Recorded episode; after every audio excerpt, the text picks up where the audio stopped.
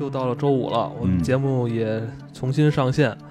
呃，上周是跟那个大王做了一期，对，结果上周我们就没有推荐影片，嗯，让我就觉得好像我好像很久都没有录节目了一样啊。对，对，所以今天我跟金花给大家推荐一部在二零一三年上映的优秀电影嗯，《白日梦想家》。对，介绍这部电影之前，可以先提一下这部电影的主演嗯，本·斯蒂勒啊。你老笑而不语，本·斯蒂勒这演员吧，其实属于那种整个好莱坞里边好像不太起眼的那种演员。你要说他演的电影也不少，对是吧？但是吧，就是如果对于咱们国内的观众来说，嗯一提到本·斯蒂勒，好像你一下反应不出来这人是谁哈、对，是是是，是 有点就是，嗯，他是谁？他是谁？埋没在这些芸芸众生这这些演员里边儿一样哈，不是特别出彩，但是他的电影确实也不少啊。对，嗯，像在那个他可能最知名的个人的这个系列是这个《博物馆奇妙夜》啊，对，咱们国内上映过，嗯其实国内观众对这个系列电影还是比较喜欢的，，对挺喜欢，但是对于这个演员好像，也没什么印象。啊，就印象最深的是这个《博物馆奇妙夜》里边出现了很多呃非常这种呃有趣的情节啊，这种这种夸张的特效啊、这些东西。但是你说主演是谁？好像是那个矮个儿男人，这也没有那么矮吧？但是本·斯蒂勒是金花，可以说是嗯我认为这是你最喜欢的演员，为什么呀？能排前三的。我确实挺喜欢他的，但是你为什么老觉得你有什么阴谋要你？你非常喜欢他，嗯，是咱们的节目里边，你给大家推荐过好几部他的电影啊，是我是挺喜欢的，但从来没有听你说过说你喜欢本斯本斯蒂勒是吗？啊。嗯，你看，这就是代表了一个一个一部分群众的一种怎么说的一种状态画，像，你知道吧？道理，好像他的电影很多人你都比较喜欢，像哎咱们早先的你给大家推荐的那个呃，我也玛丽狂，我为玛丽狂，嗯，呃，包括这个奇博物馆奇妙夜，嗯。什么拜见岳父大人，还有对。今天的白日梦想家，嗯尤其是《白日梦想家》，我还特意查了一下咱们国内的这个这个豆瓣得分，八点八点几分，我8.5这吧挺吓人的了这。属于比较高是吧？八点五分，这已经快接近于那些就是就是非常著名的什么经典典电影经典电影了。嗯，这个，但好像你像这么知名，好像大家对他评价也也很高的这么一部电影，好像也都对这个演员没有那么熟悉哈。对对对，而且他好像确实长了一张嗯大众脸，嗯，是不是有有没有啊？还有点呆。对，有点那种呆呆的大众脸，这就让你就很容易去忽略这个演员。你说真是，他在所有喜剧演员里边，其实属于看起来没特色的那种，嗯，对吧？那有那个什么，有的人就看起来特别的傻，或者金凯瑞那种表情特别夸哎张，。蚁人是他演的不是，不是，啊？蚁人这是谁啊？就是就是就是另一个人，我都弄混了，这长长得有点像，长得是不是有点像？嗯，但肯定有人觉得不像啊。但我觉得好像有点像，不熟的就会觉得有点像。他没演过蚁人是吧没？有没有，没演过。嗯，我确实，其实说你这么说，其实我确实挺喜欢他，只是我一般没怎么。自己也可能也都自动屏蔽了他，是不是？呃算是吧，也是这些年可能不说了，因为你可能一提起这些电影，你你都啊，我都说都非常我喜欢的，但是你说这演员，你都得先愣一下。嗯哦，是的，是不是？啊，也不至于，对于我来讲也不至于，这样确实不怎么提，确实不怎么提，因为以前我实在太喜欢我为玛丽狂了，所以经常提的什么小罗伯特·唐尼啊，对对对对，那些是大明星。你那哎，你看你自己都给他们进行这个划分了，本·斯蒂勒不算大明星，哎，我记得本斯勒跟小罗伯特唐尼还演过一个，就是就是也挺有意思的，是嗯去人家那个什么战区里边拍拍电影，结果到那块儿发现是真战区，这这以后有有机会。我觉得你基本上是 看过所有本·斯蒂勒的电影，嗯而且还都很喜欢。是的，是的，这我因为我因为我曾经就是特意的，就是找过本斯蒂勒的各种电影看，我还看过一个他演一个模特，是演一个男模，哦然后后来特智商大概特别低，但是他是一个男模，然后他的朋友，他有一次跟他的那些男模朋友们在一个汽车加油站的时候，突然拿那个。喷油管的互相喷起来了，因为都是男模嘛，身上一喷上油就都特别性感，啊然后来回那样，那最后抽完说咱点根烟吧，然后梆，朋友们都死了，什么电影忘了叫什么了，是吧？哎，就是你下次能不能跟人说？就如果现在有肯定肯定有很多那个朋友会问你，是吧？喜欢谁？你最喜欢的这个嗯呃演员，嗯，是不是能提一下本斯可以可以。我你这么说完以后，我发现了，我实际是不是啊我实际可能确实本斯勒看的最多。我真的，因为因为我我承认啊，因为我就是就是一般不会跟人说我喜欢本斯蒂勒是一大明星什么的，但是我经常有人推荐他的这些电影。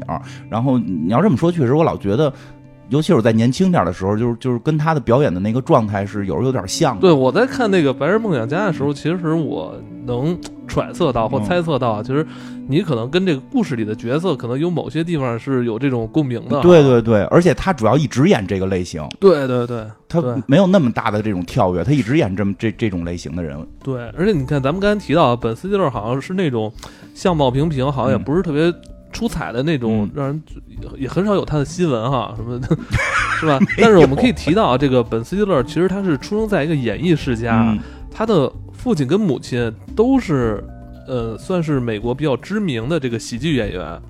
嗯，嗯他应该算是出生在这种从小应该受他父母应该有这个熏陶啊。一二代，对，而且他的他他是出生在一个犹太人家庭，嗯他应该是从小就对表演，包括喜剧表演是有自己的这种认识的。他有很多电影好像对于他这个演员好像没有印象不是那么深，但我觉得大家是因为他饰演这个角色已经完全融入到故事里了哈，对对让我们反而观众会更记住这个电影的情节、故事的情节。我觉得这也何尝不是一种成功啊？我觉得这也挺好的。嗯，对他反正演的人真的都有点呆呆的，嗯然后然后那个，所以那会儿他那名字，我跟人聊的时候老说他要笨死得了。经常会就就《摩恩玛丽狂》里就是上厕所能能拉拉锁把自己蛋夹住，嗯对吧？这个片子里边骑自行车能装电线杆子上，就 这个电影啊，这是二零一三年上映的。嗯其实，在当时北美的首周票房只拿了一个一千三百万美金，嗯位列第七。呃，最终的累计票房是四千五百万，说实话不是一个特别好的成绩。对，但是在咱们国内啊，就是哦对，国内没上映，但国内嗯评分很高。呃，然后我看到其实。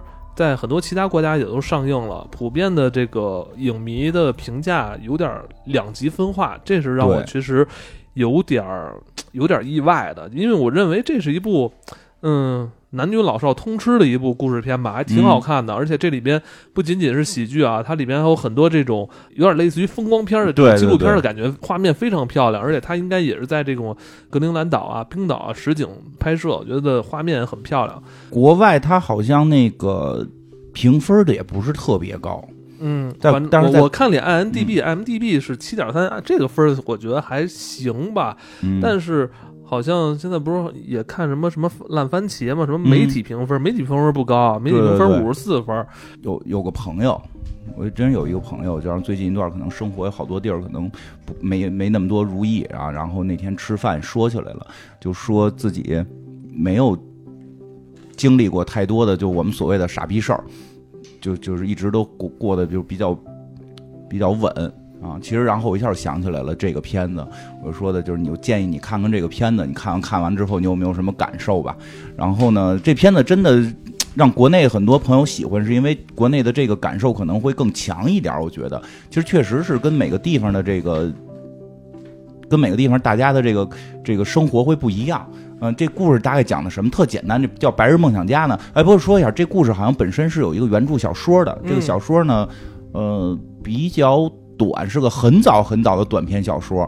然后呢，经过了多次的这个这个改编和一手，是最后到了本斯蒂勒手里边，就是这个男演员，他同时也是这个片子的导演对，啊。这个其实他的艺术水平还是挺高的，我觉得。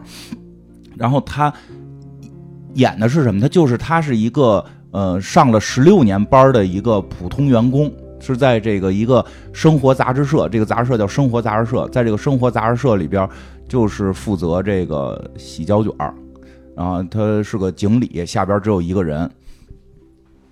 但是呢，他呢日常呢有这么一个，有这么一个叫什么呃小毛病吧，或者叫什么，就是他老出神儿发愣，就特别像这个演员演的，演着演就呆住了啊。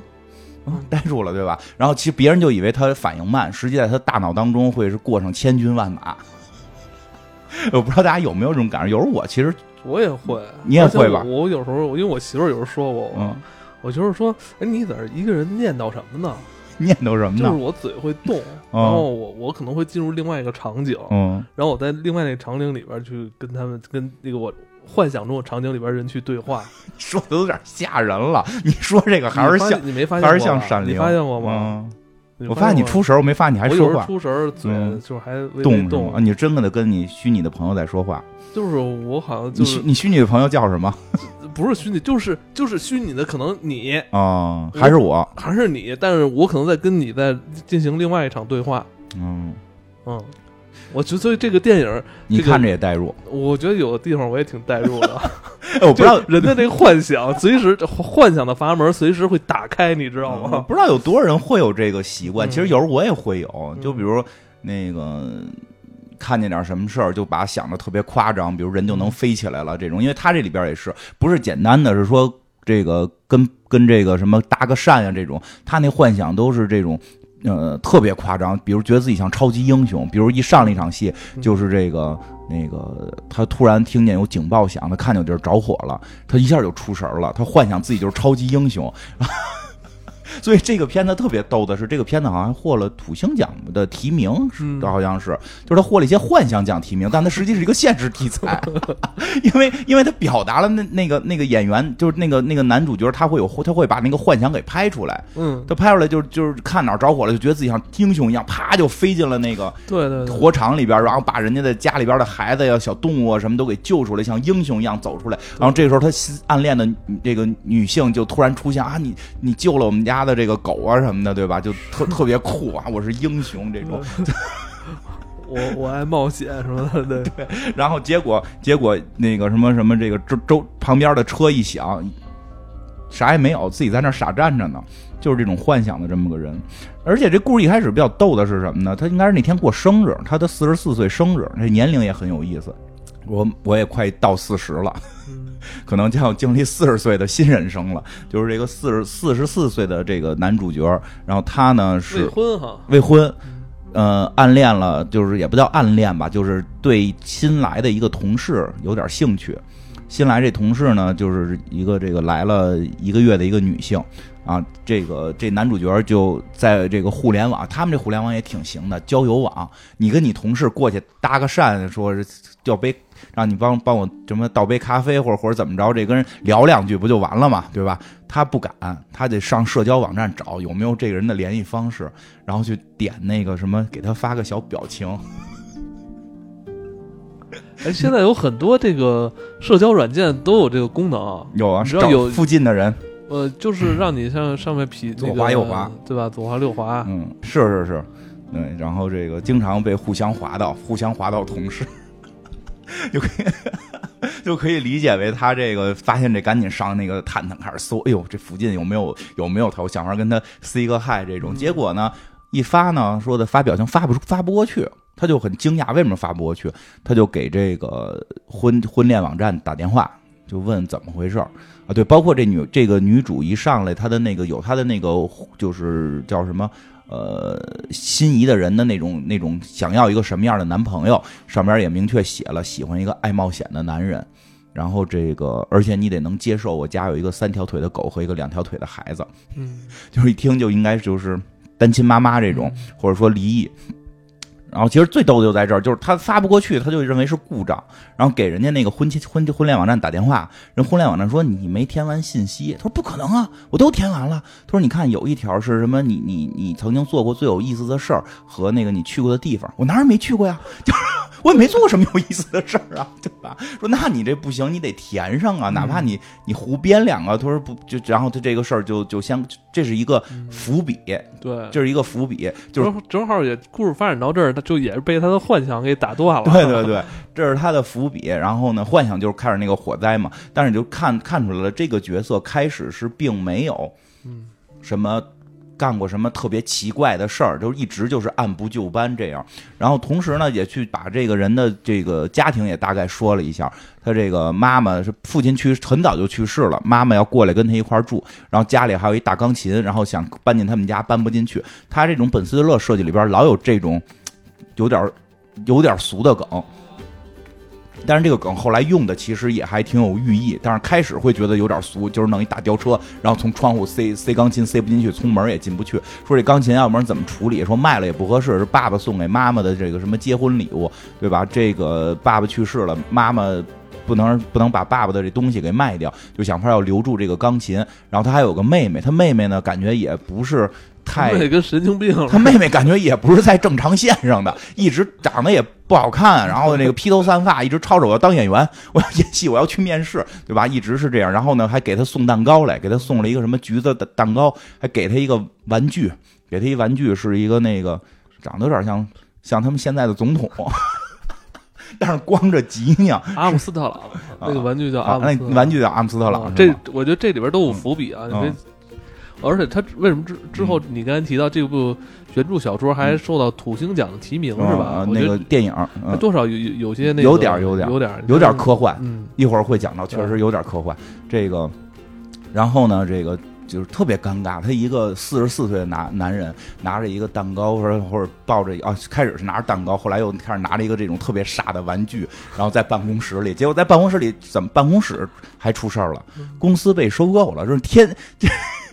对吧？跟想暗恋的女生表白，结果由于你没有人生经历，就被不都不能发出信息。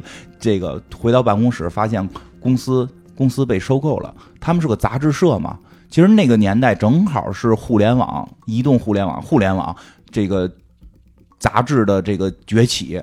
就这些互联网企业把一个传统的纸质杂志给收购了，他们那个杂志叫《生活》。嗯，我最后一本杂志也是停留在差不多两千一零年前后，啊，是吧？嗯就正好是那会儿，哎，然后呢，他就说的这个新来了一个主管，那叫大胡子，然后也是，他就各种幻想吧，幻，比如说他大胡子嘲笑他，嗯然后他就在幻想自己嘲笑大胡子，还他妈那个逗得周围同事哈哈笑，但实际他像一个呆呆瓜一样在那儿站着发呆，然后。然后大胡子直杵他脑袋，你干嘛呢？干嘛呢？但他自己觉得挺过瘾的啊自己挺过瘾啊！转头又看见那个心仪的女孩了，端着咖啡就在想，听心仪女孩跟别人聊天，别人问那心仪女孩：“你周末干嘛去了？”什么我什么这个什么拉斯维加斯什么什么啊？这不是南极探险的男朋友回来看我什么的，然后人特惊讶说：“我骗你呢！”我就跟跟家待着，我就我想有那样男朋友，但没有。结果本斯勒一幻想，就是她那男朋友哇，冰天雪地里回来 这种，然后在那发呆，然后他那些新主管都觉得像大傻傻子，拿东西拽他什么的这种。然后呢，这故事的这个故事的这个矛盾点出现在哪儿呢？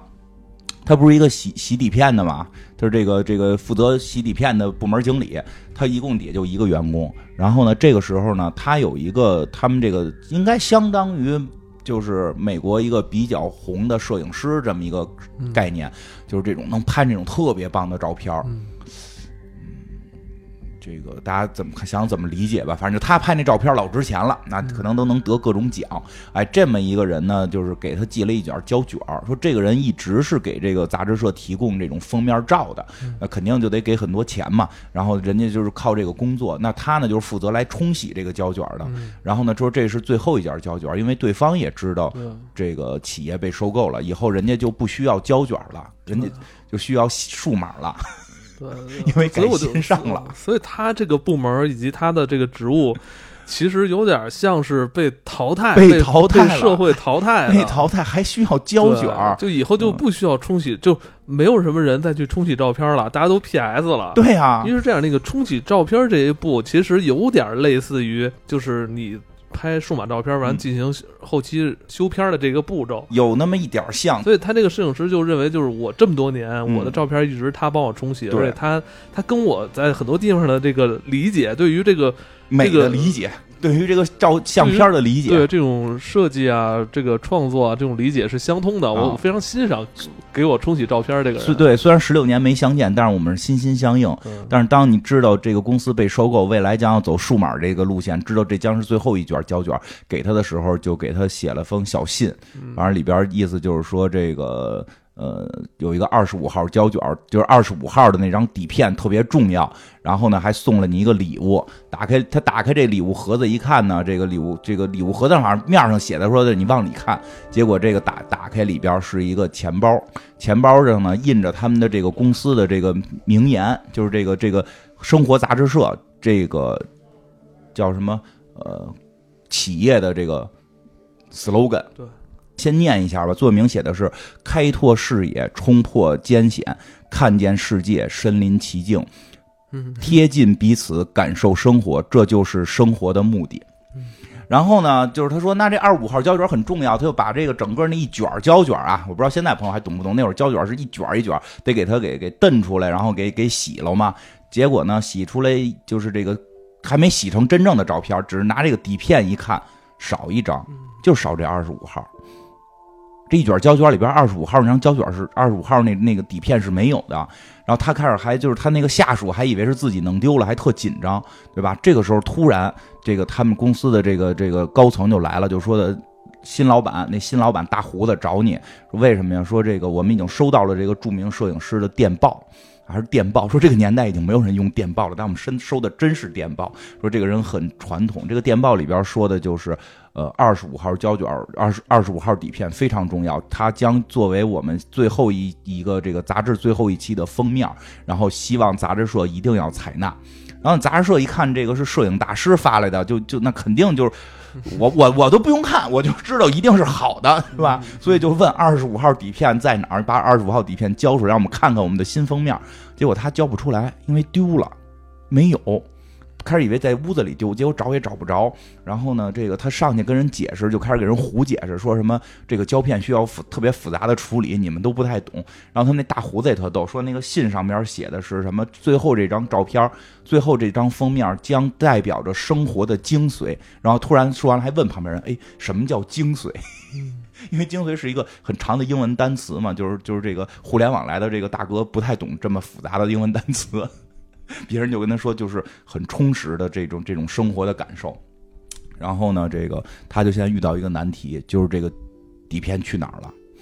然后呢，正好呢，就是机缘巧合的，他又发现呢，这个他暗恋的这个暗恋的这个女同事呢，人家是这个叫什么？这个你可以理解为外联，就是他能够要到这个摄影师的联系方式。商务，对商务吧，商务助理，不是什么高级职位，商务助理。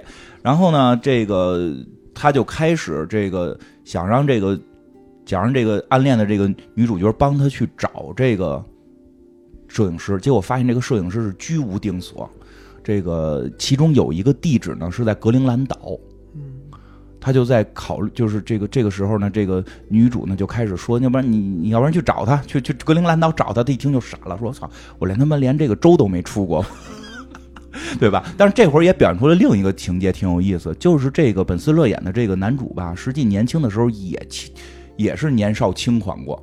对吧？就是他回家里边看他那个，他母亲不是搬来了吗？就给他分享他以前的那些照片，有张他小时候留着一个朋克头，都剃就两边剃光，中间留着墨西干头，拿着一个滑板，说你这个是当初这个咱们滑板滑板界小天才呀，对吧？这个他说这我得这奖也就是村里的奖，对吧？这个怎样怎样，而且是后来就知道了，实际上他的父亲比较早去世了，他父亲去世之这，而且他这墨西干头是他父亲给他剃的，还。他父亲还挺支持他玩滑板，但是他父亲去世之后，对他父亲还送他一个这个笔记本啊，这笔记本上面有一个世界地图，让他去旅游，让他去旅游，而且他爸给他写的字儿是写的让你玩的开心点啊，对，玩的开心点。结果这本儿一页都没用上，这个你不能赖他，这你真的不能赖他，因为他父亲很快就去世了，家庭的压力他必须要去，必须要去打工，而且就说的还挺惨的，他爸爸好像叫什么。那个焦是吧？就就是他去打工那个地儿，正好叫 Papa Jones。对，正好是他就是 Papa Jones，就是就是爸爸琼斯，棒约翰啊。对，是现在我们叫棒约翰，但是但是你从他那个英语发音听着就跟爸爸琼斯似的。他说爸爸就叫琼斯，就名跟他爸爸还特别像。他又他又没有辙，只能去那儿工作。他妈说他当他妈特别好，他妈说当时特别心疼。是他妈，我们这我们这孩子心真重哈，为了太想他爸了。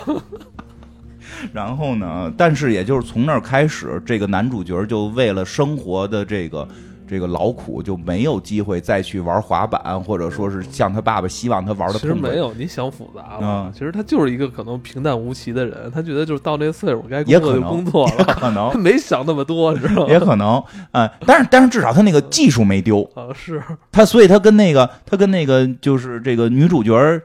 的儿子玩的特别开心。嗯，他女主角儿子就是想玩滑板，玩不利索，一小孩儿，哎呀，他这一个四十四岁人站滑板上给他儿子演示，就他这里边还是有好多那种就本斯蒂勒式的老幽默，比如说这个他每回蹦起来让这滑板能够转圈儿，然后那种什么倒立拿拿板儿这些动作的时候，那个女主都没看见，女主正在打电话问那个摄影师在哪儿，对吧？然后这女主又怕孩子丢嘛，就是打一会儿电话回头看一眼这俩人干嘛呢？每回回头看的时候都是他站在滑板上傻站着，然后头一扭过去接电话，他就开始做一特花的动作。就就这些小细节，其实是他他毕竟是个喜剧，他有这种小幽默在里头。就是倒霉催的，你就这么一个技能，还让这个你喜欢的女人看不到，对吧？但是在这个过程当中，他就甚至又开始跟这女主又开始玩幻想，幻想自己是什么什么，是叫什么本巴顿杰明骑士，就是就是那个对吧？对对对，我我他他一出现他一出现这个片段就是。就一下让我恍惚了，我一下查一下这是哪年的片子，我再联想那个本杰明巴顿，我操，这俩电影好像哦，确实是那电影更早早一点，当时都恍惚了。他他脑子里一想都是好多电影，就是一想，哎，这个我要跟他的恋爱肯定特别浪漫，对吧？就这女的正跟他说话，他突然就开始出神了，也没听人说什么，就在想，哎呀，我要是跟他能有一个这个本本本什么本杰明巴顿骑士这样的恋爱，然后还他自己变小了，变成一个小孩，坐在这个坐在他这个女人岁数变大的这个。身边什么的，就想出一堆这种这种奇怪的画面，呃，所以叫白日梦想家嘛，老他妈瞎想。但是结果人女生说什么都没听见。对，这电影其实确实，如果你要能看到这些情节的话，你觉得会让你觉得特别好玩，特别逗。结果女生说什么都没听见。然后呢，但是最后女生啊，对，这里边还有一个细节，就是那个那个大胡子，就是他们这个公司的这个。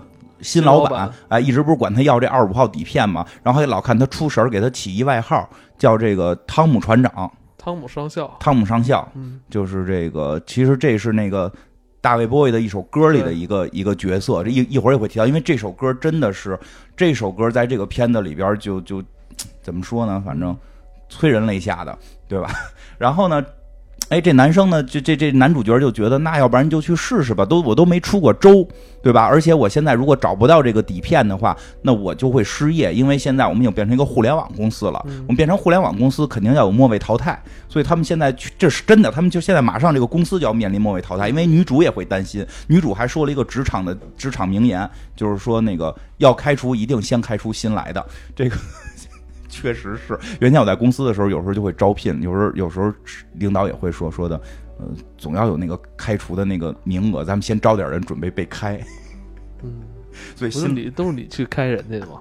是的，是的，是。后来都是我负责去开，所以确实新来的总会被开，所以这女主也很担心。她刚才刚来一个月嘛，但是这个这个男主就是想，那我为找这底片，我得出发呀，我走吧。所以他就真的第一次坐飞机离开了他的家乡。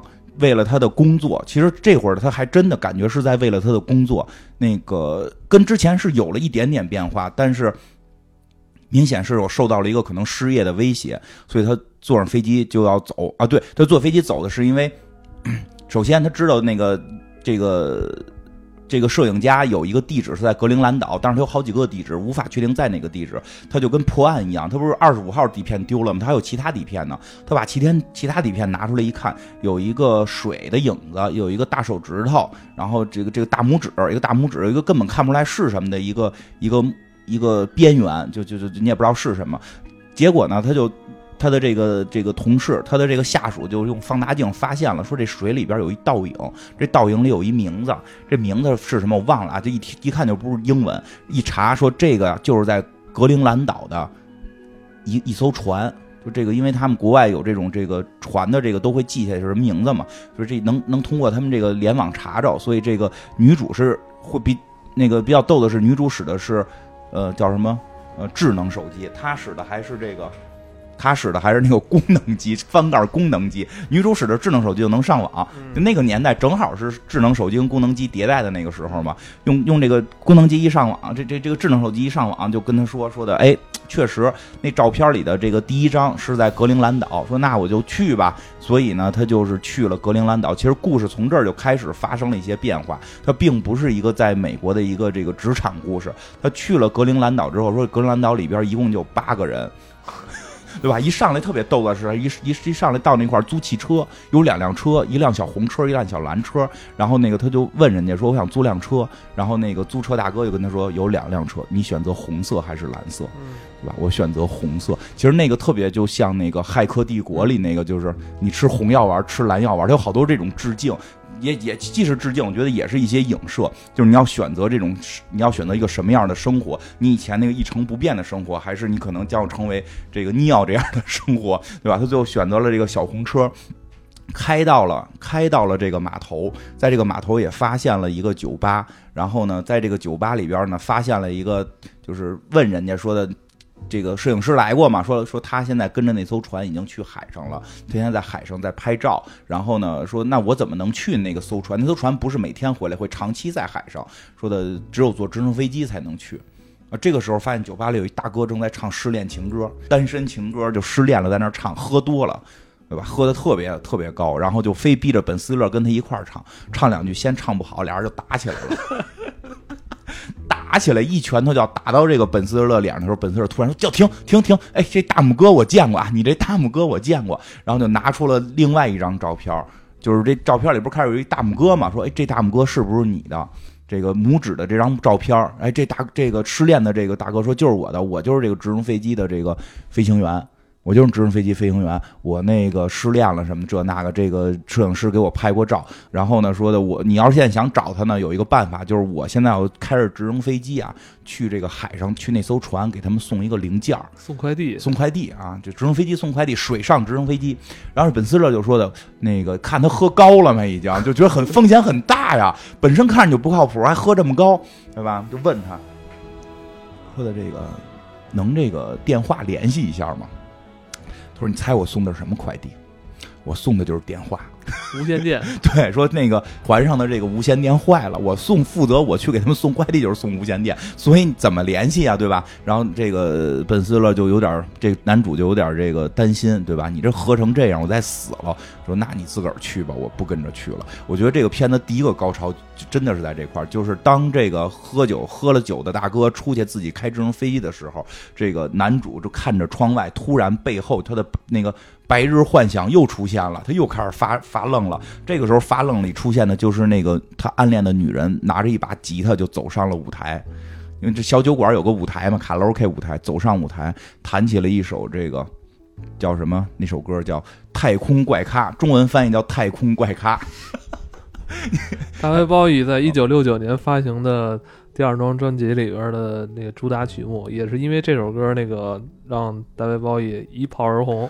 啊，真的就是因为很这首歌名可能很多人就是也记不清了，但是他这里边反复在唱着那个 Major Tom 吧，对，一直在一直在反复吟唱这个，就地面控制中心呼叫汤姆船长。这首歌我觉得就像有一种魔力，而且配上这个，就是这个电影在这个地方配的还特别的合适。当然他用的不是原唱，用的是那个女主的这个去唱。对，然后因为这首歌为什么用在这儿，让很多这个。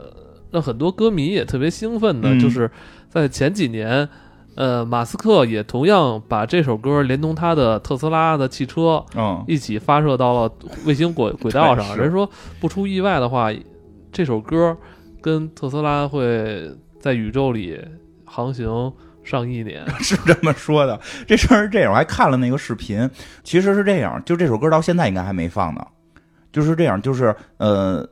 一八年的时候，马斯克就是他们那个叫叫什么是叫猎鹰吗？还是什么？就是他们那个重型火箭发射嘛。那会儿他们上头还不载人呢，他想做一个太空的这个这个载人的尝试，所以搁了一个假人儿。搁了一个假人在一辆红色的特斯拉里，哎，确实特感动。就我看到，就是我看那个视频的时候，真的就是就是有一个画面看到了就会泪崩。就是开正常还是看，就说火箭发射了，就是因为那是真事儿嘛，所以大家一直在欢呼，然后就开始这个时候说那个开始放了大卫波伊的歌，但不是这首，不是这首太空。这个怪咖放的是好像是那个什么 Life Life on Mars，就在火星上生活，好像是。然后呢？不是火星救援好像也发了。对对对对，放过那个歌。然后呢，那个他们给那个人起了个，就是给那个假人还起了个名儿。那个假人叫星光侠，叫 Starman，星光侠，他也是大卫鲍伊的一首歌，也是大卫鲍伊是著名的那个太空科幻科幻摇滚艺术家，科幻摇滚真是科幻摇滚家。他他的歌。他的歌有那么一种真有那种在太空当中的那那种凌空感的那种感觉，对特别空旷。关键是他所用的这个。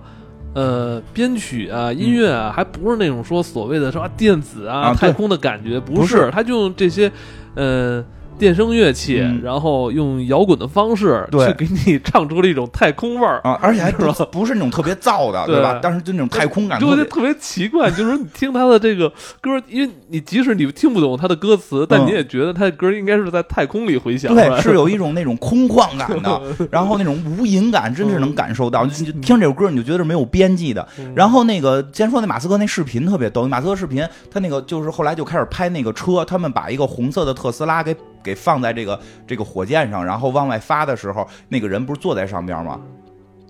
有一个有一个过肩镜头，就是拍这个这个假人的从肩膀去过肩看这个特斯拉的室内。特斯拉不是有一个面板吗？面板上写的是“别慌”，英文的“别慌”，就是那个《银河漫游指南》封面的该有的那个词，嗯就就其实马斯克也是这个《银河漫游指南》的《银河系漫游指南》的这个粉丝。就我看到那时候，真的觉得特别感动，就是你感觉所有东西都是都是连起来的。感觉一切都是假的吧？对，就是假的。我觉得我就好像这些东西就是在为我准备的吧？你这个视频是单独在为我拍的吧？你看你想得美，但是先买，你先买一个 Model X，但也证明了，就是这些这些科幻作品的伟大，它在推着人类的文明的这种。其实这首歌还挺奇妙的，就用在这块儿。这首歌大概的意思就是这个有一个，因为这个有歌词儿嘛，然后这个音乐其实就。就有一种慢慢的这种感觉，就真的感觉像是跟太空在对话。然后他们这个地地面一直在呼叫太空的这个 这个上校，就是太空飞行员，说你是不是已经我们要飞起来啦，我们要点火啦什么的。然后太空飞行员一会儿就说，我到天空中了，然后我我我离开了这个这个船舱啊什么的。然后后来地面又说怎么跟你失去了联系，就是你这个好像飞船发生了故障，嗯你在哪里？然后他就说我那个我在船舱的外面，然后就我感到了什么这种就是。嗯，就就那种感觉，就是事故了，然后我现在什么都做不了，啊，然后我什么也做不了。船看着这颗蓝蓝的星球，我与它相距越来越远，没有任何不舒服的感觉。因为我说的是这个飞行员自己关了，自嗯自己自己自己叛逃了，就想在太空中飘荡，嗯所以他整个感觉是一个人在太空中飘荡的那种充满其实还是充满了浪漫主义的。对，其实这就这是这个电影也是一种浪漫主义的电影，它特别浪漫的点就在这儿。这时候这个女孩唱着这首歌，唱着一个飞行员在太空当中，然后离开了飞船，自己飘飘荡在太空中早期做火星救援。啊，做 一个人在太空救援的时候，我当时也用的是大卫鲍伊的那个《啊 Starman》，是好听，嗯，我突然我操，突然想起来了，对，时隔四年以是啊前，，很好听。我今儿中午刚做土豆，所以今天实际上是一个对火星救援的回顾。不错。嗯，然后反正后来很多的地方都会把这个片段单独剪出来，然后作为短小视频再传。反正有的时候情绪到了去看的时候，真的会莫名其妙的就流下眼泪。那种音乐的空旷感和本斯和那个男主角他那一次，其实那属于第一次他开始真正的变化，真正再去要去冒一次险，对吧？因为他知道那艘直升飞机可能就是有坠毁的风险，对吧？但是他觉得就就就是如果我不去，一切机会可能就没有了，这个底片我就拿不到了。就是说，觉得这个时候这个底片已经不是说我拿到它要去要去完成一项工作了，而是你有没有一个勇气去做一件事情。在太空中去飘荡，去去去去，反正就在这个情绪之下，这个男主角就最后冲向了直升飞机，就就做出了根本不该是他这个角色做出的决定。我觉得这就属于所谓的一件傻事。这应该以后小时候写作文别老写有一件难忘的事儿什么，应该写或者说什么一个什么什么我最尊敬的人写一个我觉得最傻的人，我因为我做的一件傻事儿，我觉得这个才是有意思的。就是他真的做了一个我觉得是错误或者说傻一点的这种看起来啊，对于他这个角色傻一点的选择，跳上了那架直升飞机。啊，那一段真的太美了，我就就就，然后包括那个那个仰角去拍那个女女主看着天空去弹琴，嗯看着她坐上直升飞机就飞走，好像就真正她走上了一个新的看的时候我旅程。我看的时候，我以为这还是她的白日梦呢。啊，对，是的，其实对，没错。更奇妙的就在于，由于由于她之前的白日梦全是假的，都会有惊醒的那一刻。对而这一次她的白日梦跟她的现实是重合的。对，他的白日梦是那个女生弹着吉他在鼓励他，让他去尝试一次。而现实中他真的也行动了，因为以前他的所有白日梦他都不是不跟着行动的，他在那里发呆。这次是白日梦跟真的一起行动。那个虚假的那个女孩，就因为那个女孩是幻想出来的，而且真的更关键的是，我觉得特别有意思的就是，这个女孩其实在这会儿并不是他的恋人。他甚至也不无法去称为去爱这个女生，因为他根本他都不熟呢，就是说过一两回话，他只是有一个简单的喜欢这么一种暗恋。但有的时候人可能真的会由于你对一个女孩去喜欢，就做出一些不一样的事情。但有的时候我会觉得他不是因为那个女孩让你做，而是你自己内心那只是那个女孩给你的只是一个动力和一个契机，是你内心真正的找到了你自己。那个女孩是他幻想出来的。他并没有幻想出那个女孩过来要跟他谈恋爱，他幻想出来的是那个女孩在鼓励他，所以实际上是他自己内心的一一一种那个迸发吧。而且真的，其实我觉得很奇妙，就在这儿，有的时候不是你暗恋的那女孩让你怎么做，而是你觉得她让你怎么做，那是你在寻找自己的一个过程。所以暗恋也不一定是件坏事儿。但是老暗恋可能就比较伤神啊，我们也不不不不是说让大家一直要去暗恋，但是有的时候，尤其是那种懵懂的暗恋感，会给你很多冲动的这种状态。你乐什么？你是觉得我有吗？确实我有。没有没有没有。我我在揣测你说的这个事儿。嗯，确实我会因为以前因为一些女孩要想去某一个地方旅游，然后后来当你真去那个地方的时候，你发现跟那个女孩一点关系都没有了。你只是自己很想来这个地方，你只是需要有一个借口，或者有一个契机，或者有一个说服自己的动力。我是在认为啊，我是为了爱情，我要去去去那里，我要去看那些山，看那些水，看那些花儿但是结果发现到那里这件事跟那个女孩毫无关系，因为那个女孩根本不喜欢这里，只是你自己去向往的。就这个感觉，我觉得特别奇妙，所以这段我会特别感动。然后呢？他就跳上这个直升飞机呢，就又开始进进行了本斯蒂勒式的幽默，就这个飞机真的飞到了那艘船上，然后大家哈快把这个这个通信设备扔下来，然后这个这个飞这个飞行员就说说的这什么那个你跳下去，赶紧跳，赶紧跳，就傻了，跳下去，说啊对呀，你跳那船上，就直升飞机我们没法在这停，我们的方式都是跳下去，对吧？他这会儿也觉得我已经走上了我这个人生新道路，跳呗，啪就往下跳，结果跳反了。让你跳旁边那个救生艇，救生艇，他以为让他跳那大铁船上去，那哪跳得下去啊？啪就掉海里了，通信设备也掉了，他自己还拿着一个那个那个叫什么办公的那个叫什么手提箱，手提箱，手提箱里还装着他那个弹力超人，还有几张胶卷。这个时候突然发现几个这个海里边这个贝奇出现。一个背鳍船游了，我操，有鲨鱼！然后船上说：“别担心，是海豚。你要跟海豚做朋友，你要跟他做朋友，跟他沟通。他跟人沟通过来，大鲨鱼咬他。那有，那镜头吓我一跳，对他都疯了，说什么他妈海豚呀？明明是鲨鱼。然后最后是给他救上去了。但救上去之后呢，就发现呢，就发现这个摄影师已经走了。说就在四个小时之前，摄影师坐飞机去了冰岛。又去了另一个地方，他还跟跟赶紧跟人说：“那咱们能不能赶紧电话联系啊？”他说：“来那个通信设备是你送的，你给扔海里了，你不记得吗？” 说你就没辙了，你只能再困在这船上了。结果他在这船上呢，就遇上了船上的这些大哥们啊，这些大哥们呢，就是送了他一个蛋糕吃。对，这特别奇妙，那蛋糕是他妈做的。他对蛋糕说是这个摄影师拿来的。他说这蛋糕看着像我妈做的。哎，真奇怪！我们的隔了好几万里，到了另一个这个只有八个人的这个这个小岛上，然后在一艘这个这个很就周围多少海里都没有船的这么一个这个荒芜的小船上，居然吃到了我妈做的蛋糕吗？这个很奇妙啊，对吧？然后呢，一看裹蛋糕的是张这个纸儿，油纸，油纸，油纸上写了好多字儿。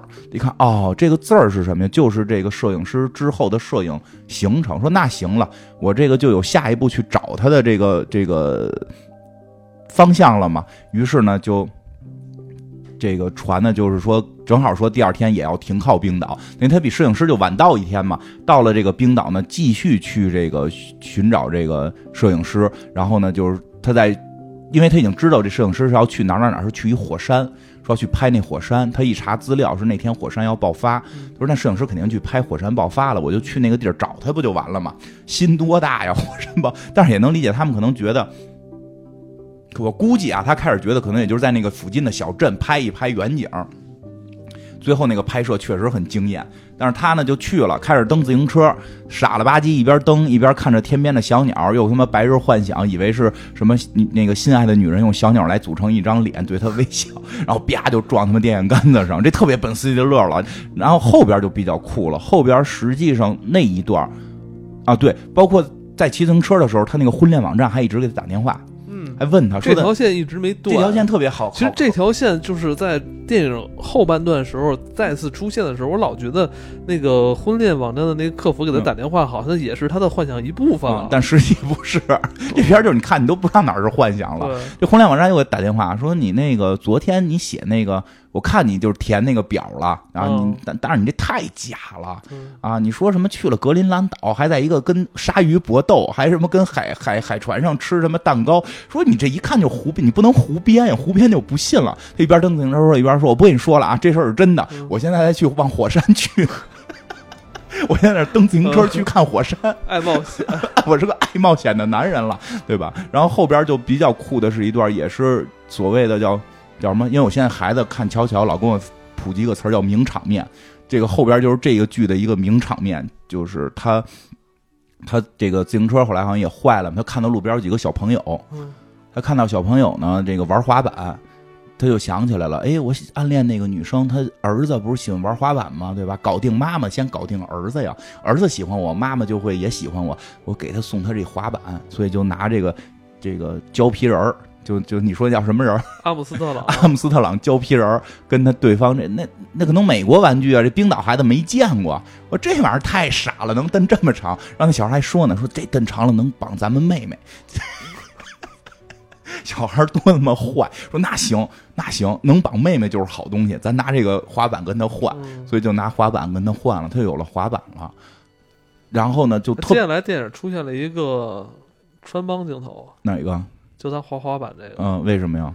因为他管小孩切的这滑板是一个长板，他不是滑，它是长板，看真细，是一个长板，长板是专门玩速降用的。但是他在那个接下来他在那个速降的那个过程中，最后一个镜头，他那个镜头出现是一小鱼板啊。他等于换板了，估计怕演员怕摔，演员怕摔。但是他中间那段场面是还挺漂亮的，挺漂亮的，挺漂亮的。那是在冰岛实地拍摄，冰岛实地拍摄。其实整个这个片子的，有人好多有好多人觉得是风光片，因为他去表达这种白日梦想，其实这种场景上的美是特别重要的。这种场景上的美是是特别重要的，他把这些。整个冰岛拍的非常美，很因为我在看弹幕的时候，看我现在看片特别爱看弹幕，弹幕的时候就看到那个名场景，就是他一个人在冰岛的这个公路上，然后用滑板开始就是叫速降是吧？叫长板，嗯，甭管哪个了，就是就是他开始在上面滑，然后两只手往后，开始两只手是跟这个往后仰着，跟感受我要感受风，我是风之子，然后 对吧？后来又开始弯下腰，然后就是。那因为那一段特别漂亮，因为音乐也挺很好听，然后整个背景也很美。看到那时候，好多弹幕都说，就是为了这一个镜头，我来了冰岛。很多人好像都是因为这个片儿，最后去了冰岛。说那句话人不一定真去了，他只是抒发一下感情，只抒发一下感情，也可能，也可能，也可能都是刚下美，刚从美什么美国回回国的飞机下来。但我觉得也可以，也值得，也值得，值得吧？就我最后说吧，我觉得去不去冰岛并不是这个片儿的重点。当然了，我觉得这里边确实可能这个对冰岛的旅游做出了一定的这个帮助，但是这个片子并不是告诉你你你要就是说表达你该去冰岛这个地儿，但是确实很美，所以他在因为有有一阵儿我跟那个群里的听众玩那个小游戏，就是画画猜猜电影。就就是有好多人会画出这个滑滑板的场面，然后猜让大让别人猜电影名，很就是很这个还很多人一下就能猜出来是《白日梦想家》，就是因为那个场景确实很美。然后呢，他滑就最后滑到滑到地儿了，滑地儿一看发现城里边就空城，没人，一个人都没有，就有一个就有一个旅馆大爷正收拾东西呢，让人赶紧走。结果他也不知道为什么，他他就他也听不懂，好像沟通不了。结果呢，就是这这个这个，他就继续去找这个摄影家。结果发现，发现这个火山爆发了，这个旅旅馆这大哥呢就过来接他来了，就说你赶紧走，再不走就出事了。就在这个时候，我觉得特别酷的是，他们俩正在说，因为语言也不太通嘛，然后正在沟通，是不是该赶紧走？你不要再在这玩滑板了，一会儿火山就爆发了。这时候眼看着火山灰就起来了，然后呢，一架。直升一架这个这个这个双翼飞机吧，相当于就是一架这个老式的这种这种螺旋桨飞机，双螺旋桨啊，双翼单螺旋桨飞机就从他们头头顶飞过，他一直上面绑一人，他一直在追追找，就寻找那个摄影师被绑在那个顶上，然后再拍。就他是最后不是说在一个地方什么稳定的拍，他是站在一个飞机上。假的吧？那个你说那个是那个那个真的有人能站在飞机上？那是可以的，这个我知道。需要固定吧？需要固定这个，而且是哪个航空？就是那个那个那个航天表演队的一个保留的，就是欧洲一个航天表演队的一个保留项目，就是站在飞机上，是一堆姑娘站在飞机上跳大腿舞，太刺激，太刺激了吧？就是太刺激，他那个会安全，会会会绑好的，他那个会绑好。就就，但是确实还是很危险的。说最早好像也是美国的一个航空表演发明的，但后来好像被欧洲一个地儿变成了一个一个保留保留项目。所以这个摄影大哥真的就出乎意料，是站在飞机的这个这个翅膀上边去拍照，去拍照。但是这个本斯勒毕竟他不是这个摄影大哥嘛，他就得赶紧走嘛，就是。上了这个旅店老板的 不够冒险，不够冒险。他这他从头到尾，其实他不是告诉你真的要冒险成那个样子。那然后呢，他坐着那个车最后也逃跑了。但是这就是发现你你已经找不到他了，也没有用了。而且这个这个电话里边，这个这个公司他的小弟就开始给他来电话，就说这个公司这边特别乱了，这个你再不回来，这事儿就大了。结果他就回到了公司，就是等于是没有找到摄影师，然后回到了公司。到公司之后呢？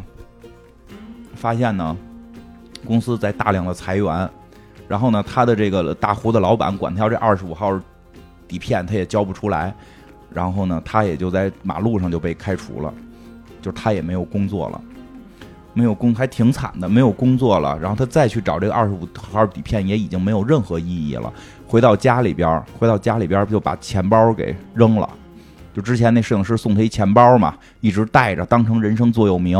但是到这会儿，你就感觉那种心灰意冷，就是什么是生活？你这上面印的我们公司的这个，那你也不应该把人送的东西扔了。伤心了，伤心了，伤心了。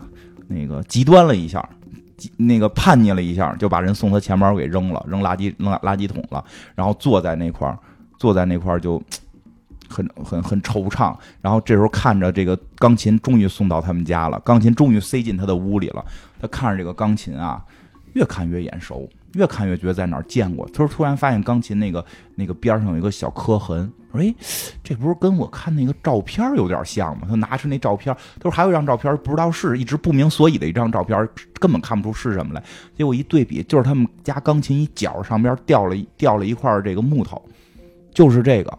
这拍一个特特写，你根本看不出是什么，他就傻了。他说：‘妈妈，这个摄影师是不是来这儿？’”拍过这个照片啊，对吧？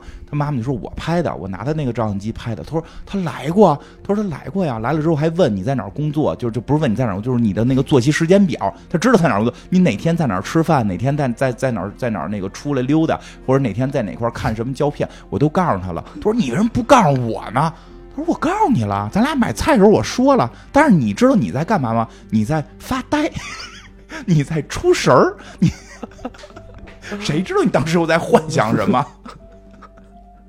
对，象哎呦，找来找去，原来这事儿最后跟我妈有关。他说：“可是，可是找到这儿，可是找到这儿，我也就知道他来这儿找过我妈一趟，对吧？说上个礼拜来过一趟，说但是他要去哪儿呢？他说爸，你看他现在给我这个，因为他那个当时包那个那个蛋糕上面还有一个单子嘛，那那单子上边这些地儿我也都不认识。他妈说那个你。”看错字母了，他写的是军阀，就是他实际看成别的了。说这个是军阀，他要去去阿富汗，他要去阿富汗拍雪豹，就是通过一个军阀，所以呢，他管我要了一份蛋糕，就管我让我给他做了一个橘子蛋糕，说那边军阀爱吃橘子蛋糕，你能拿橘子蛋糕去贿赂军阀，就是这时候他才明白，他在那船上吃的真是他妈做的蛋糕。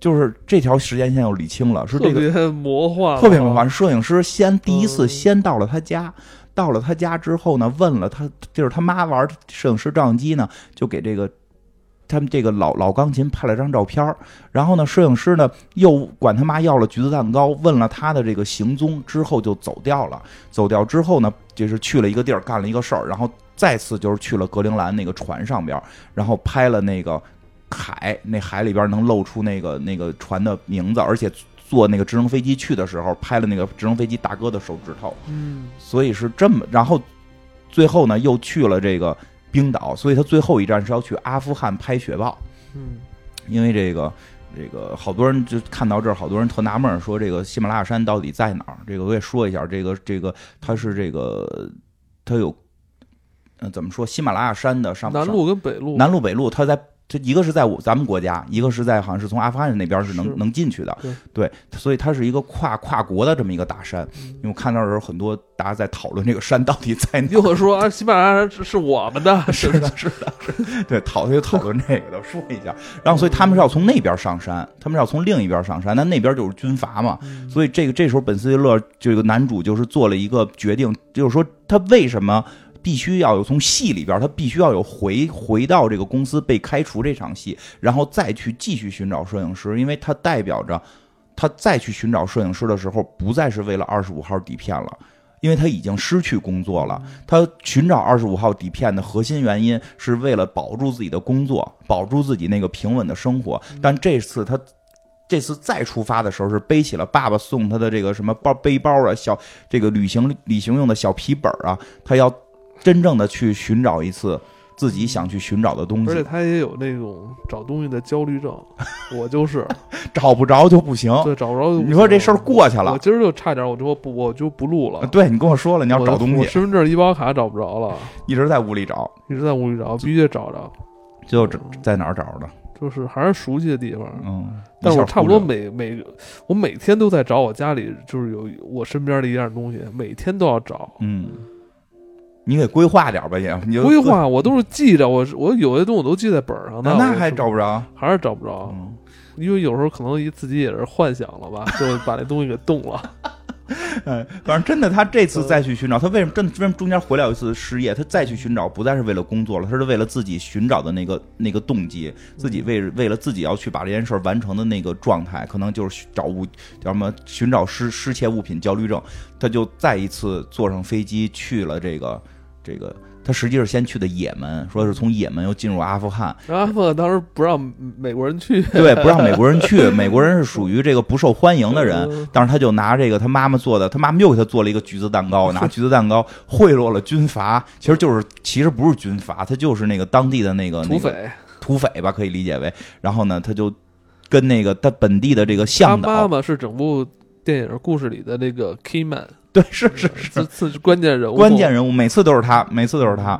然后呢，他就这个本地的这个本地人，本地的人带着他一块儿走向走，就是爬上了喜马拉雅山，直到爬到一个一看就是这个本地人，就有一个禁禁区，说再往里不能去了，立着好多小雕像，立着好多小石头，这本地人就跟他比划，就我们这边你那边，对吧？来回比划。这时候他整个其实人的状态就都也不太一样了，就跟他最早。根本就没没出过他们那个州时候那个呆呆的状态，其实现在已经变得虽然还呆，但是有一种坚毅的呆。就然后呢，他就继续在一个人开始在这个喜马拉雅山上徒步的去前行。这个再说一下，这个电影是一个浪漫，我觉得是一个属于浪漫主义的这么一个电影。这并不让大家都去爬喜马拉雅山，如没有任何的向导和防卫去爬喜马拉雅山是一个非常危险的事情。然后他去爬了，而且他一爬就找到这摄影师了。对，而且最逗的是在山顶上还能接电话，我就想这信号可以啊，这信号可以啊，接电话。我看到那儿的时候，我老觉得那是一个幻想，所以说整个他可能一直在幻想跟那个网站的客服在沟通。对那个网站客服又打电话来说你你知道你现在已经火了。嗯，已经火了，你这后来又去什么看火山什么的，嗯一天就有三百多个关注你是。我们这网站现在最受欢迎的男人。对，你知道有多少个女人要跟你约会吗？嗯，你行了，小伙子。他说，但是我还要告诉你一个坏消息，嗯就是你那个想想追的那个女生，因为你开始不是问我为什么不能给她发信息吗？就就是哎那会儿说了嘛，就她就好像就说了他注销了，就就注销了，说他就注销了，对吧？然后这个人就觉得那就无所谓了。哦，是因为这样，是因为那个为什么这女的注销了呢？实际上中间有一段小插曲，他不是这个男主回回回到了美国一段时间嘛，他去给这个女主送滑板了。他不是最开始去冰岛骗人一滑板，想送给人儿子嘛？结果一敲门是是人儿子爸开的门，他以为人家那个和好了呢。他以为人和好了呢，你看爱情也没了，工作也丢了，这胶片找不着，所以才扔钱包嘛。那会儿很绝望，他那会儿很绝望了，所以这回走到喜马拉雅山的时候，他心中其实已经没有说我要跟那个女人怎样怎样，所以这个时候，大这个客服大哥也打电话说那女的已经注销了，他说那我也。我也注销吧，我我没有意义了，一切都没有意义了。我现在有我更重要的事情要去做啊，就是正跟人扯。他说你别注销，你现在特别红，你现在特别火，这个一年这个这个这个多少钱的这个费用你得交一下啊，大概这种。正跟人吵着呢，突然旁边人有一人就在喜马拉雅山啊，就觉得周围都没人了，突然有一个石头一样的东西跟他说话，说的你别你小点声。嗯，一看就是这个摄影师，这摄影师是西恩潘演的，特别的酷啊！寻找西恩潘，其实这故事的 这这故事的另外一个副标题“寻找西恩潘”，就是大长头发。这这个这个这个摄影师在这个剧里也是非常重要的一个角色，但实际上真正就出来这么一个就这么一段但这段也是我觉得全片除了就是。就是全片我他说的有一段话是我特别喜欢的，就是在这一段有因为是一个什么事儿呢？就是他在拍雪豹，他说你别出声，说的我我在拍雪豹呢。然后他说，哎，你看你摘眼镜是我是我 我是那个谁啊？他说你怎么找到我了呢？他说我来找二十五号底片呀。他说二十五号底片在你屁股上呢。他都傻了，这什么？你说的是人话吗？二什么叫在我屁股上呢？不是我，我放在那个钱包里了。你不应该钱包揣在屁兜里，这正好坐在上面。我跟你幽默一把吗？他说我钱包，钱包扔了。新帆特别悲伤，你把我送你的东西扔了，对吧？然后他也没法解释。后来就他就新帆就聊，就说的，呃，我想给你一个惊喜，我所以也在上面写了往里看。我 是那个皮夹子，只是一个只是一个包装，它真正的礼物是里边的那张照片。都是你还玩我呢吧？他说算了，别说这些了，我给你看一个有意思的。说什么呀？说你看，他正好那个摄影机，这个摄像机拍，说你看这有一个雪豹过来了。于是本斯勒也过来看这个，太漂亮了，这个雪豹。这这个据说雪豹人称幽灵猫，就是在这个世界上是最最难拍到的一种动物，因为它这个就是神出鬼没，在在这个喜马拉雅山上边神出鬼没，你根本不知道它的，无法找到它的行踪。然后呢？他说：“那你快怎么不拍照呢？”我觉得这时候摄影师说特厉害，说的我有的时候就是看看，不一定非要拍，因为其实这一个瞬间很美，你去拍这个动作可能会让我分心，打破这个美。哎呀，我觉得这个其实真的还挺有，我是挺欣赏这句话的。反正后来我旅游就真的很少再拍照了，更多的时候是。嗯，不光是旅游，包括生活也是，包括聚会也是，吃饭也是，更多的是在乎真实的感受是什么，而不是我要用一个照片把这个感受去留下来。我觉得更多的是我现在更好的去经历这段，而这段未来会在我心里留下来，而不是需要一张图片。因为太多的时候是因为一张图，你为了去留这张图片，可能反而会耽误了其他的情绪。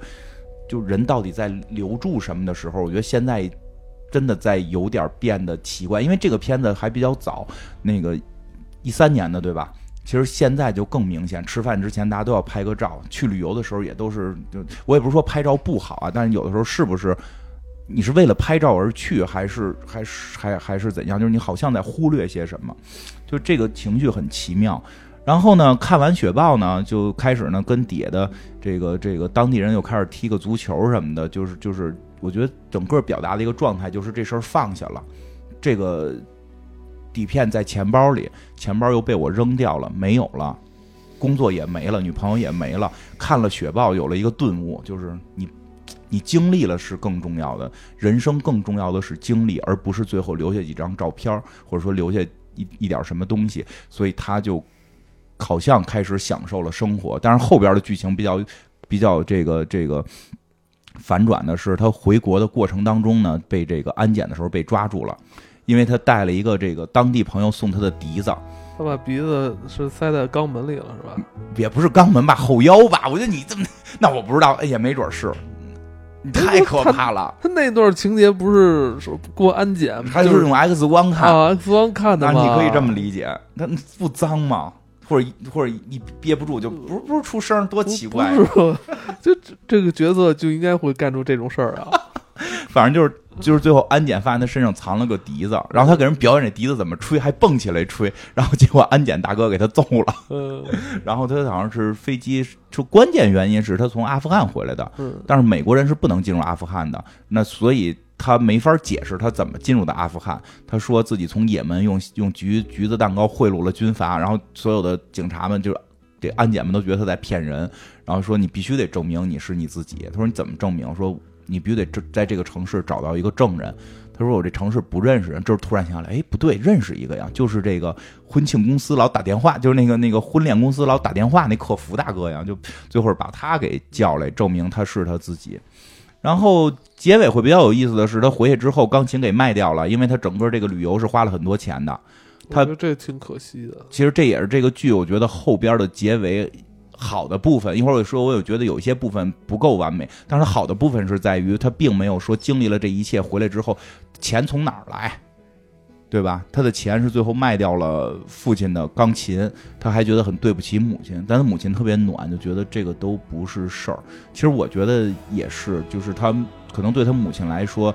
他母亲会觉得跟父亲一生的经历是重要的，关键你们也不学，你一儿一一女儿也不学钢琴，留着她干嘛呀？就以后我不在，你们也会卖掉她的。对呀、是这有没有有现在就卖了？我觉得真是有点这意思嗯，真是有点，因为有时候我像我爸有时候也老说一些类似的话，嗯，就是这意思，所以就是爸那辆迈腾，早卖了，迈腾早卖了，然后那个他现在就，嗯、就是他妈妈就跟他说说的，是你说你啊爸怎么？你爸有什么想卖掉的是吗？就是说，呃，看在节目里说合适吗？那没事，不在这儿啊剪了。就是他说黄山，就是他现在就这么看，那怎么着？搁家里，他准备说不行就是。他看透了，他觉得你们不会去看他的。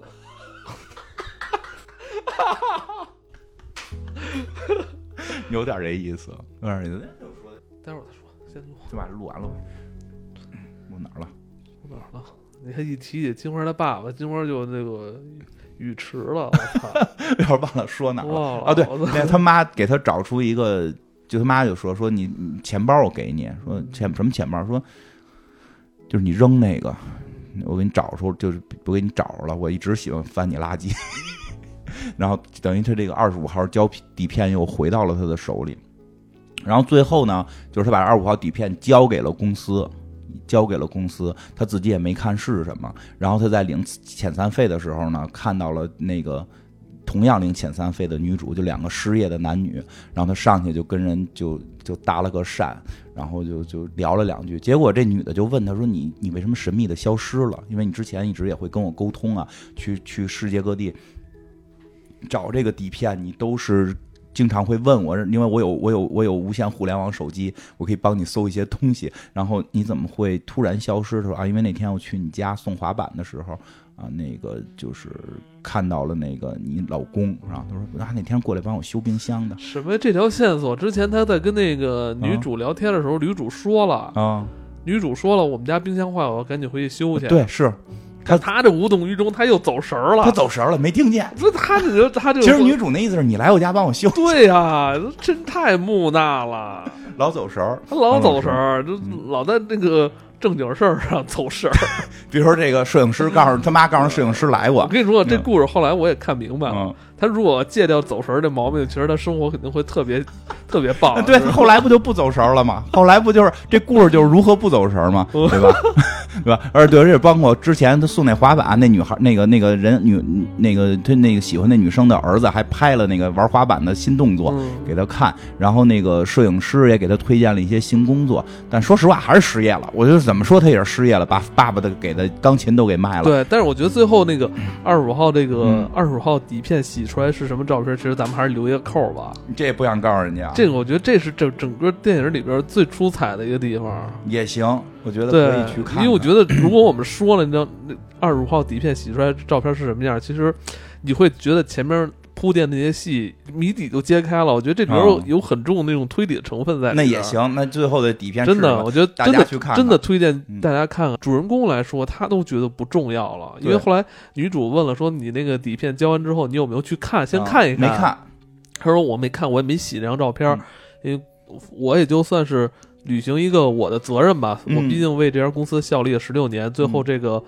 底片我还是负责任的给他找回来了。对，但就这样了，我也我也不去去接下来到底是什么，我我不去看了。”对，反正我也因为他也知道这照，因为他也知道这杂志肯定会出，对，最后最后就是他们在书摊上看见了杂志，然后也挺震撼的，对，但你挺感动。但是你还是会觉得他还是平静，因为他觉得他，呃，他经历的这一场冒险，其实他觉得他也不需要去证明什么了，他已经他已经这个可能找到了最好的一个自己。对，我觉得这个故事其实最后这张底片大家去看，其实挺有深意的，因为他在去致敬这些，就是就是平凡的人吧。其实这整个故事，因为一直是有这么说，就觉得这会觉得这个故事太过于的白日梦想了，就是太过于的理想浪漫了。嗯，就是，但实际上这个片子很多细节处理的好的地方就在于它跟有些励志片不一样，好多励志片是经历了一切回来就是走上人生巅峰，如果回来这个剧变成了那张照片洗出来，然后啪家伙拍出来，然后摄影师也站在旁边说他才该当这个社的社长，然后他成了 CEO，然后那个跟这个女的这个走上人生巅峰，剧吗？就就就就就情绪就不对了，情绪就变成了一个真的太鸡汤了，就是鸡汤到了成功学了。但他这个剧的最后的鸡汤，虽然是也是说所谓的是有这种灵魂鸡汤的感觉，有有这种有这种浪漫的情绪，这这个，但是他依然是失业。其实我觉得他最后有一点稍微差一点的，我觉得这个剧就是他跟那个女的最后是牵手了。哦，你认为他们不应该牵手？就如果不牵手，可能我觉得会结尾会更漂亮一点儿。就是就够狠 也的，你够狠你的，太狠了。我觉得也可能是出于商业考虑，说希望让他这个有一个结局稍微美好一点。因为这故事演完之后，本本身这个粉丝一乐都可能不一定被大家记住啊，连这个角色能不能跟女主牵手都不一定啊。对呀、就是因为他们俩最后说一块儿去看他妹妹演的戏，他妹妹终于说在一个特别傻帽的地方能能演戏了，对吧？我觉得去看看就好了，别说什么我这个跟我老公没和好啊，就是心里肯定是不想让他们好，是我不就是我不想让他们俩好，我能理解，理解为什么？理解。因为因为真的是我觉得如果那样的话，前边的那个那段唱歌张力就会更大。你就认为其实他那个最终找回的是自己，其实不一定非要有爱情，是不是？对，就是以后可以再有爱情，你可以给一个更开放点儿的结局，就是他跟这人到底怎样会再说，但是至少他在找回自己的过程中，虽然有这个女性的存在，但是他是一个内心自我的寻找。有人就有一种说法，就是恋爱实际是在找自己。就是我和一个人恋爱，其实很多，尤其是初期的一些恋爱，就是早早小的时候或者早早期的一些恋爱，都是在寻找自己。你是在这个过程中去找自己是谁，自己不想要什么，自己想要什么。所以其实有的时候不是在于那个人是谁，是在整个这个过程中是一个自己的寻找。当然，我觉得为了整个剧的那个完整效果，他最后是跟那女生牵手了。但是我不牵手，我就觉得，尤其是中间那段弹琴唱歌，一个女生在鼓励你，但其实可能这个女生并不是你的终身伴侣，并不是但是是那段不也是他幻想？是他幻想的，所以就更漂亮嘛其。实，啊，那照你这说法，其实你你更愿意看到他跟自己的幻想 去谈恋爱，是吧？对呀，对呀，因为幻想是自己的一个寻找过程确实，你要这么说的话，他确实跟自己的幻想在一起，可能更快乐。他可能他后来不幻想了嘛，他就有了新的人生状态。因为他最后从国外回来的时候那种那种表情，所以他演技其实很厉害。他开始那种呆，那种呆也不是傻，就是那种。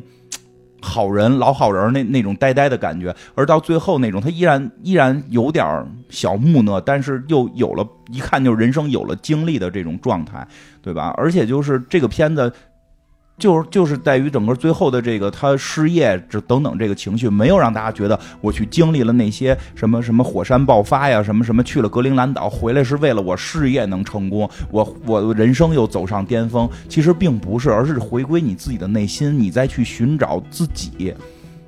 我觉得整个片子是一个寻找自己的过程，而最后二十五号底片交出来那张图的时候，大家去看的时候，自己去感受那个感觉，到底生活可能又又还是回于平淡的那那种状态。他这个剧，所以到最后有这么一个平衡，他不是让你觉得就是我今天看完这个剧啊，我就准备辞职了，我不辞职我就我就我就我就我就是这个没有梦想的人。不是你辞职之前，先把自己那个爱断片儿、爱爱爱发呆的那毛病戒了就行。行是吧？所以其实真的是这样。我觉得看完这个片儿，我不是说，我觉得他并，如果你真的感受到，如果你喜欢去冰岛，你觉得那个风景很美，你去的话无所谓。但它并不是在鼓吹说让所有人都去，而是你要去寻找你自己内心。它可能不是不一定是要去冰岛，它也可以是去。我特别喜欢喜欢《三国演义》，我就去趟北戴河看看东临碣石那块石头。那是那是原址吗？嗯，反正先那么说，应该不是吧？那可能不是，但是就那意思。但是人那写着呢，什么什么。三国时候咱这这叫冀州吧？应该是。啊，但是那个位置是，就是就是那个是曹操在这儿写的那首诗“东临碣石，以观沧海”，确实是在曹操是河北人，不是河南河南人，但是他打仗打到这儿嘛，哦打仗打到这儿嘛，就是他真的不一定非要说是去冰岛，而是去你内心去想寻找的那么一个东西。这个片子里边只不过是把那个摄影师，因为他一直是洗照片儿，他洗照片儿他跟那个摄影师是有那种心灵相通，他的那个作品由我来去洗出来呈现，我来去给他修做最后的这个技术性处理的修图。因为那个摄影师也说过，他认为他认为男主角是唯一一个能够把他的照片的精髓表达出来的。因为这个真的就是你得懂那个摄影的时候，它就是倒多少水，什么倒倒多少这个液体，这都是怎么去体现这个都不太一样，所以他是有这种心灵相通的感觉，但是他却从来就是他其实该去那些地儿，但他没去，所以每个人咱是不是去？嗯咱什么时候去咱北戴河是咱们是不是去那个敦煌啊？选日子吧？现在应该能随便去了吧敦煌应该去坐哪儿？坐银川吗？我不太清楚，问问。什么这俩想去敦煌都不知道敦煌怎么去？百度一下嘛，百度一下搜搜一下就行了。嗯这真的就包括这个，就是就是，因为说实话啊，我其实录这个节目有有点担心，因为我之所以还是录，其实也是想让朋友去听到，然后去有很多事情值得你去去寻找寻找你自己，再去再去做，也不用去太担心现在所面对的这些问题。你最后真正变得更强的时候，是你寻找到了自己，而不是外在的有没有一有没有女朋友，有没有工作，工作好不好，那些永远都有更好的。你今天挣一万，那就是有人挣两万，挣两万的你有人挣五万，是吧？挣五万有人挣十万，有人有有有有人号称什么一秒钟就能挣挣挣几千这种，对吧？永远都有更高的。就是你再退回来去寻找自己的时候，因为我真觉得有时候也有也有的时候有些朋友就太过于的看外在的状态。其实这个片子是有时候让我觉得我会让我们回归内心，但是做这个节目的时候也会有些担心，因为它叫《白日梦想家》，其实有时候从字面表达或者说从剧情的直观表达，在表达一些梦想，但现在可能又让我们有时候看到“梦想”这个词儿，会觉得好像有些异样了。我真的说不太好，就像鸡汤一样，原先咱们觉得心灵鸡汤是个好词儿，嗯，是吧？都以前八十年代心灵鸡汤还是一个挺好的一个书呢。对吧？就是大家都有时候看两眼心灵鸡汤，激励自己，让自己做得更棒。但现在心灵鸡汤就成了一个负面的词，在心灵鸡汤在污名化。我特别担心的是，梦想这个词有一天也被污名化。谁提梦想，谁像一个骗子；谁提梦想，谁像一个大傻子。因为确实有人在利用梦想，再去骗钱，再再再再去这个这个制造一些更焦虑的状态，或者说的。这个其他的一些东西，确实是有人再去利用它，但我依然希望看完这个片儿的感受就是，梦想依然是好的，而这个梦想并不是骗我们今，并不是骗我们说今天我就刚工作了一年，一个月挣五千块钱，我就辞职了，我要跟本斯勒，我要去冰岛，我要去玩滑板。我觉得不是这个情绪，因为这个角色他的设定你都四十四岁了，干一个工作干了十六年，所以一定要把这个片子看完，看到最后那张二十五号底片是什么，你再去感受这个片子真正去传达的。觉得他那觉得就不重要了，对他他因为他已经没有工作了，他发愁，他发愁以后那个互互联网的时候，他该找什么工作？你像他是一个底片什么冲洗部的，互联网是必定失业，对吧？都是拍数码了嘛。但是问题就在于，他有了这场经历之后，他能够更有信心去面对这一切。但是其实他也不难找到工作。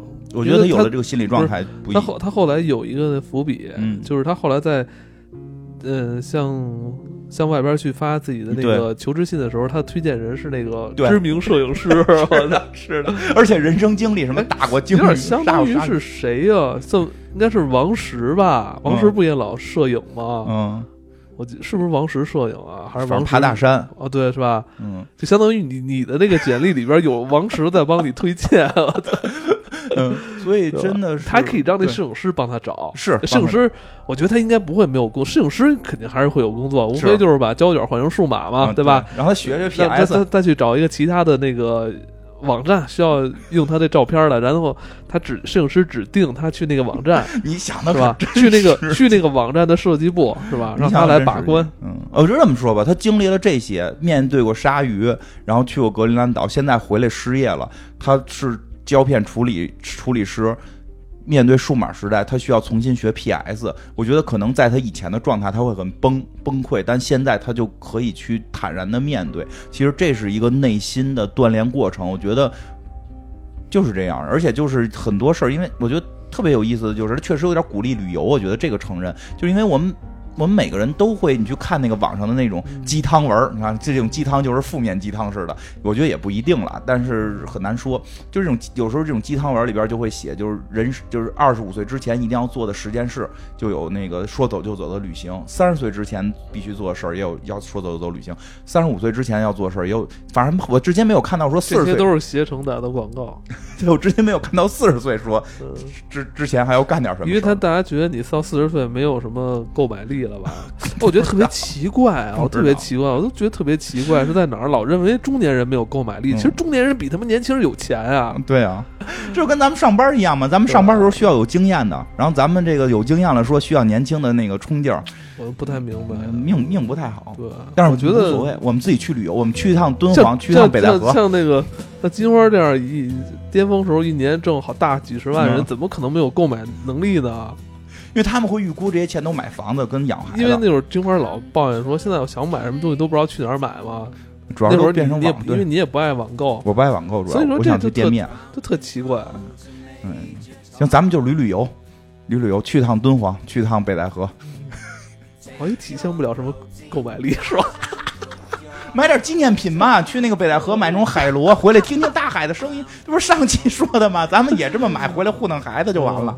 所以觉得国内可能这类片子少，这类其实这类片子其实挺受国内喜欢的哈。很嗯前几年，所以我现在真的不太敢说。如果有时候大家会觉得太鸡汤了，或者说看这个片儿说的我们根本没有钱去冰岛，都瞎扯呢。我觉得这件事儿你要看他的岁数。我觉得努力的工作，咱们这个这个去有一个，因为我之前老说梦想这个事儿不是让你今天就撂挑子不干，是为了让你现在在努力工作的过程当中去承受生活的很多磨难跟平凡的时候，你内心深处不去磨灭的那个东西，才是我们值得去说的梦想。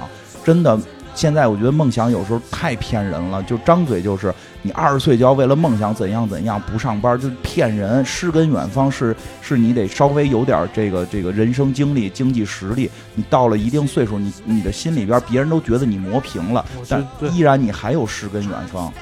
别管诗跟远方还是什么跟远方，我觉得这些都是，嗯，其实这些话是说给一部分人听的，嗯并不是说给所有人听的。对所以很多人就是可能人还处于这个温饱阶段，嗯或者属于某些阶段，他不是适应说对，这个说走就走旅行的。是的人家有我身边很多朋友就是，他没到说真想玩就玩，首先得腾假期吧，嗯，然后。你买机票，你说走就走，你说走，你你订明天机票多少钱？你再订 三个月以后以后机票多少钱？是不是？大家都得算计算计。你可以先订，订完那天你再说我要走了。对你不能这个有些话，我觉得确实是的他妈是是圈套，就是大家一定得没分分辨着看，对说走就走，不是让你明天就走，对，是的是，？人就人是为了就是说要有带着一颗想要出去这个就是探索世界探索世界的心，然后呢，你看明天走那个机票是两万块钱，三个月以后走可能是七千，那人那我其实大家是建议你可能三个月以后 没错，做好这个规划。对，大家这一听说走就走，好像是他妈上午说着下午就走似的。而且真的好多人想这东西脑子都不带拐弯的，而且说走就走不一定是旅行，对，也有可能是你自己的一种人生的改变。，对，可能比如说我，比如说咱以后咱就是早起，啊，是吧？我们能不能来一场这个说走就走的这个早起早起计划，是吧？是怎么解读？不真要是这意思不要老从字面上说走就走，你说特别对对不对？太字面儿。再有一个，就为了追，如果你就听到了说走就走的旅行，说看了一片儿的感受就要去趟冰岛，那你这么去做，可能反而真的没有体会到他片儿里想让你去体会的那种真正的说走就走。他可以就就可以是你今天。我我四十，我快四十了。我突然有一天，我想我想练剑道，所有人都会觉得你这么大岁数练这东西毫无意义。我说我也不为了去最后国际上打比赛，我就是突然，我就是现在以前就挺喜欢这东西，我想学，现在我稍微有点实力了，我就有说走就走的学习。你别跟他掰扯这个我告诉你，你跟他掰扯这，你为什么他下不了这个决心去学这个？所以嗯他也想让你跟他一样，有道理，你明白吗？有道理。而且就是，包括这片子里也是，本斯勒顺着摄影师的路走了一圈，他并不是要成为摄影师，对，这也很关键。就是你人生在经历的是什么，这个是你一瞬间的快乐。你比如说组个乐队，玩个乐队，不是为了最后上世界的夏天，其实就在你。嗯嗯